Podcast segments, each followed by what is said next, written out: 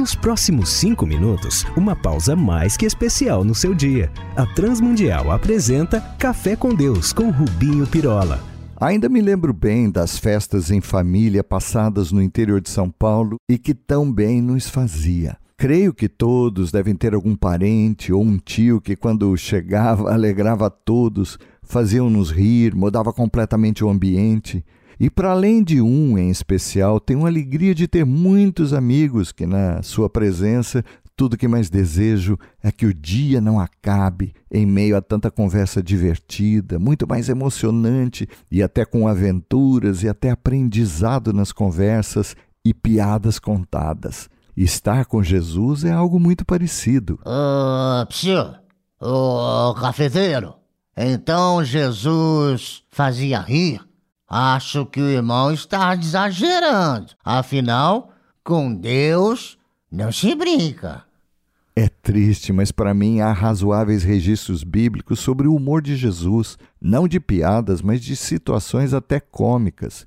Infelizmente, há um verso sobre ter ele chorado, mas nenhum sobre ter rido. Mas isso não quer dizer que ele não tenha feito. Conta uma ao menos. Vamos. Então, Jesus era Engraçado? Ok. Você já leu sobre quando os religiosos furiosos vieram perguntar-lhe com que autoridade você faz essas coisas? Ou quem lhe deu tal autoridade? Lá em Lucas 20, de 1 a 8. Então, como sempre fazia, respondeu aos seus inquisidores com outra pergunta. Disse: Tá bom, eu também tenho uma pergunta a vocês. Com que autoridade João Batista fazia o que fazia? E aí o Senhor jogou-os numa cilada daquelas. Eles pensaram rápido. Se dissermos de Deus, então vai nos perguntar: ué, por que, que então não creram nele? Fora que o sinédrio os iria encher de pancada. Mas se dissermos foi do capeta, o povo vai nos encher de pedrada, já que amavam o profeta. Então, na maior cara de pau, lhes responderam: Não sabemos. Para a gargalhada de todos os que assistiam aquilo, Jesus lhes tascou essa. Pois nem eu vos digo com que autoridade faço o que faço. Perceberam a ironia, o sarcasmo e a piada? Eu também tinha me desmanchado a rir. Eita, que religioso merece! Jesus era aquele tipo que arrancava do povo aquela admiração. Uau! Ele fala com autoridade, não como esses religiosos. Ou seja, ele fazia diferença. Daí, multidões queriam estar com ele.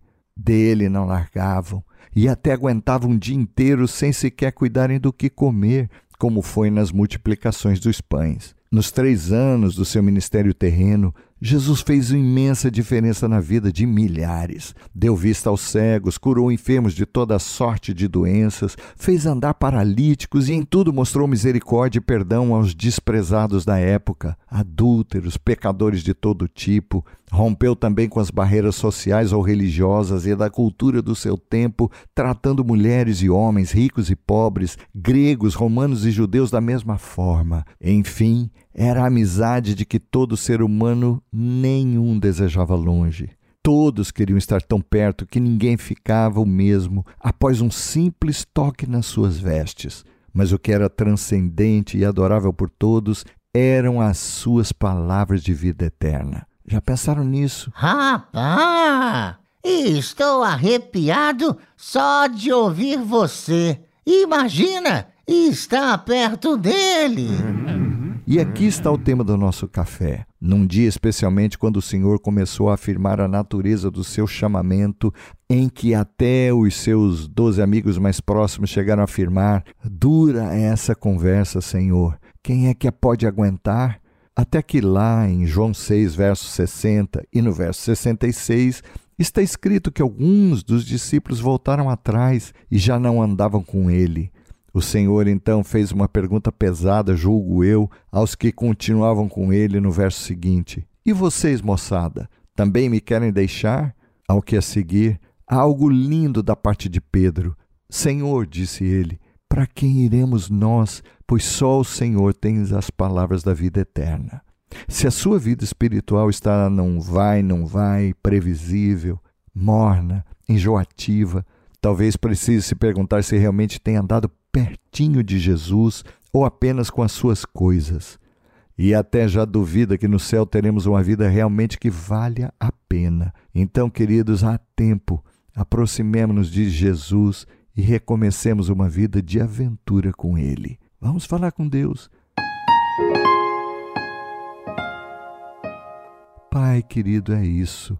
Ajuda-nos a que perto de Ti nos mantenhamos sem distrações, mesmo que com a Tua obra, pois é o Senhor e só o Senhor que tens palavra de vida eterna. Por Jesus pedimos-te. Amém. Olá, amigos. Escrevam para a RTM aqui ou lá em Portugal, trazendo a sua dúvida, sugestão, crítica, para que os possamos servir ainda mais. Um abraço nosso, meu e de toda a equipe que prepara este café.